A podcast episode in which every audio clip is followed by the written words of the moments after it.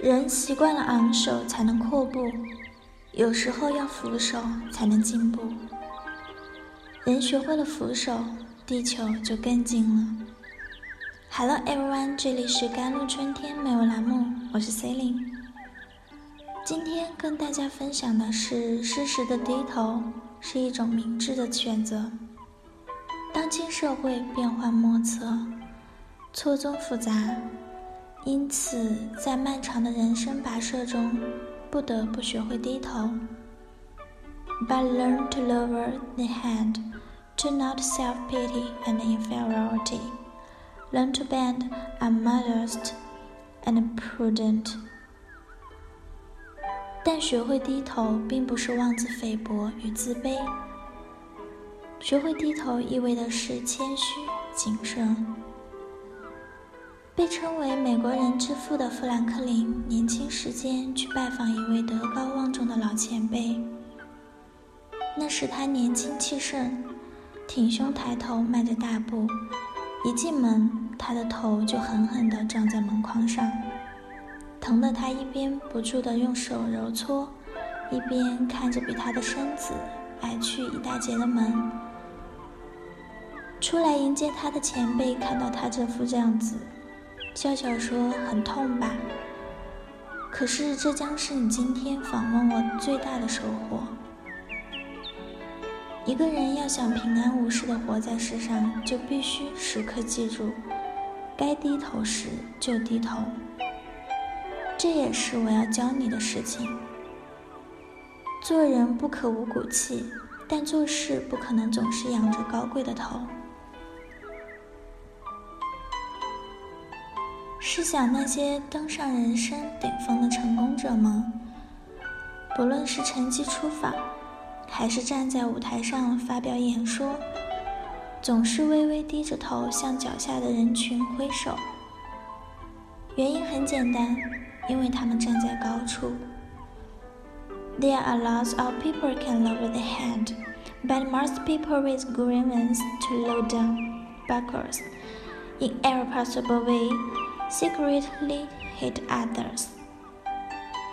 生活里能低下头的人很多，但多数人是怀着怨愤低下去的，委曲求全，心里百般不爽，暗暗恨他人无理。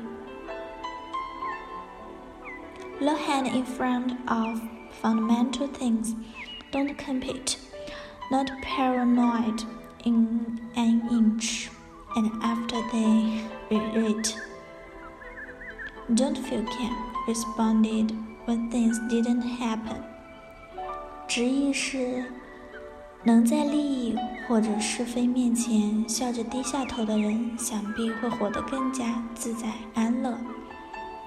在非原则性的事情面前低个头，不较劲，不偏执，退让一步，而在退让之后也不觉得拧巴。淡然一笑，当事情没发生过，不憋屈，不失衡，内心依然平和，这是在感性上对内在精神安宁的有效维护。在生活中，如果一味的昂着头生活，那就会给人一种趾高气扬、不可一世的感觉，让人敬而远之。久而久之，人们就会觉得这是一种目中无人的傲气，会不被认可或遭傲慢无力人排挤。现实里，如果一味的低着头，it will give a person a kind of cowardly, incompetent, timid. Others will bully. Over time, will let people look down upon. Untimely is not only an action is also a kind of wisdom. Is a magnanimous man is endure，那就会给人一种懦弱、无能、胆小怕事的感觉。别人也会趁机欺负打压，久而久之会让人们看不起。而适时的低头不只是一个动作，也是一种智慧。是一种豁达的胸怀，是忍的境界。Human nature is stubborn. Do down is difficult. To know tamely is a kind of subtle wisdom composed of nature. 人性是固执的，做到低头也是困难的。